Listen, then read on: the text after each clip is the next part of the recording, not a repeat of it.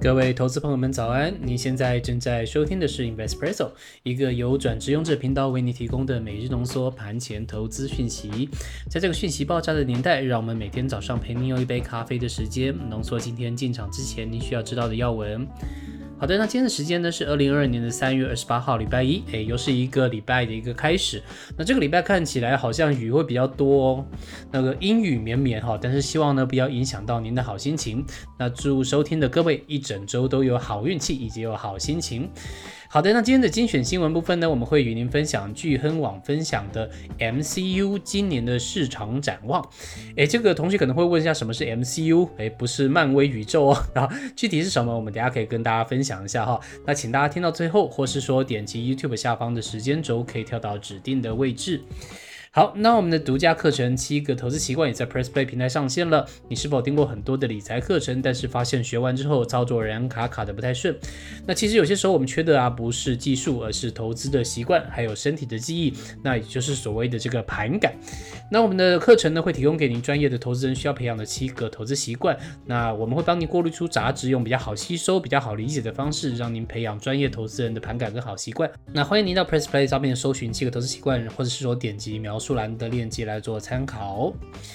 好的，那我们先跟您报告一下上周五的这个台股行情。好，那上周五呢，其实台股跟美股的走势还是比较不一样的。哦，台股相对比较弱一些些，那它曾经一度的跌破了这个五日线。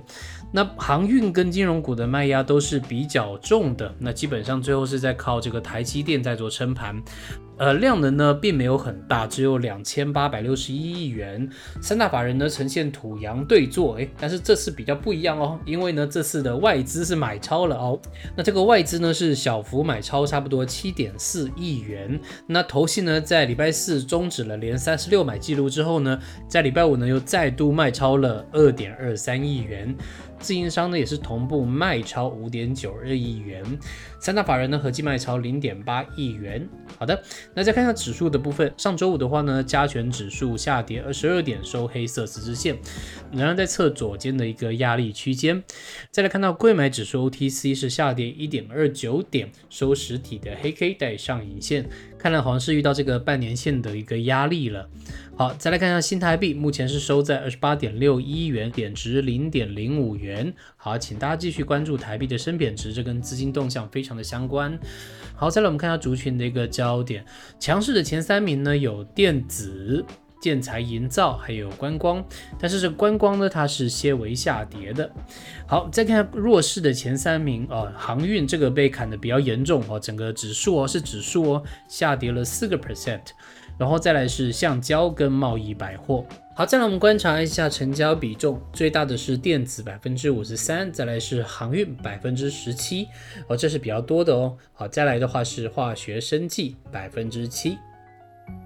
好的，再来与您报告一下礼拜五的美股表现。那华尔街礼拜五啊，持续的在观察这个乌俄的一个局势。美欧呢，其实也宣布达成了这个液化天然气的一个协议。这个美债的殖利率呢，也持续的攀升。那美股开盘之后呢，在盘中突然传出沙地阿拉伯油库诶被攻击的一个消息。那所以说这个油价呢，听到这个消息立刻就止跌开始反弹了。那盘中呢，中概股也是喋喋不休。那观察到升息的相关消息呢，纽约联准会银行总裁也发表了一些更积极的一个升息的言论。但是呢，在尾盘的时候呢，也突然出现了一些逢低承接的买盘，所以说最后面看到四大指数呢，还是涨跌互见的一个情况。好，我们观察指数的部分，道琼工业指数呢是上涨一百五十四点，收实体的红 K 带上影线，继续在挑战年线当中。那再来观察一下纳斯达克指数是下跌二十二点，收黑 K 带下影线。那费城半导体指数呢是下跌七点，啊，收黑色的倒 T 线。布兰特原油指数的话，目前是站上了一百一十九元，看起来是在高档震荡的一个情况。好，那我们再观察一下族群，比较强势的族群呢有石油、天然气。药品制造商以及烟草制品，那比较弱势的族群呢，有房屋建筑、服装配饰制造商，还有医学诊断及研究。好的，接着与您分享一下本日的精选新闻。那今天的分享的新闻呢，是聚亨网分享的 MCU 今年市场的展望。那我们帮你总结为三个重点，就第一个是什么是 MCU，以及第二个是 MCU 过去的一个表现，以及第三个是它今年的展望。那首先先跟各位科普一下，第一点就是什么是 MCU。那其实 MCU 呢是 Microcontroller 的一个缩写，呃，我们可以叫它为控制器。那一般来讲，它最大的应用有两个。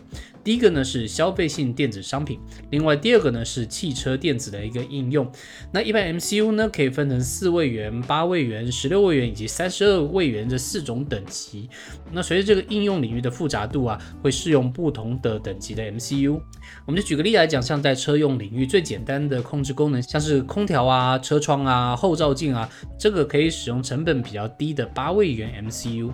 而像是刹车啊、安全气囊、车身稳定控制，就是要使用到十六位元了。而现在呢，我们越来越电子化了，越来越智慧化迈进的同时呢，三十二位元已经略上了这个主流的规格。像是多媒体啊、还有娱乐以及驾驶资讯这些比较高阶的电子化资讯呢，都是用三十二位元来操作的。所以说可以预见，这个产业呢，它跟电动车的发展是非常相关的。好，这是第一点，什么是 MCU 的一个科普。另外，第二点的话，我来跟各位报告一下过去 MCU 的一个表现。那根据 IC Insights 的一个调查，从二零一五年到二零二零年，全球 MCU 的产量呢，在这五年间从两百二十亿颗。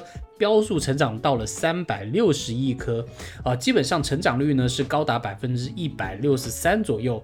那原因呢是主要是来自于车用电子、物联网技术以及智能家居的逐渐成熟，所以说整个 MCU 的终端需求基本上得到了解放。那 MCU 它本身其实就有体积小的一个产品优势，所以说非常适合被应用在物联网跟智能电子商品上面。好，这是它过去的一个表现。那我们看一下它今年的展望如何？那这一篇研究报告有指出呢，MCU 今年非常有可能会短缺，而且产品单价的这个强劲态势有希望可以维持到二零二六年。由于 MCU 的主要晶圆制程采用的是八纳米，算是比较先进的一个制程。那今年的新增产能是比较有限的，那晶圆代工的产能呢也是非常非常的吃紧，加上五 G 啊车用市场的市场蓬勃，那这个晶圆。缺货的情况呢，恐怕是一时半会难以这个趋缓。好，再来的话就是产业一致看好的这个车用市场。那随着汽车的智能化的程度提升，MCU 的使用量呢也会逐渐的提升。预计呢在二零二五年，单车 MCU 的平均用量可以达到五十五颗。那随后呢，智能汽车的渗透率的提高也会对这个 MCU 市场有相当的帮助。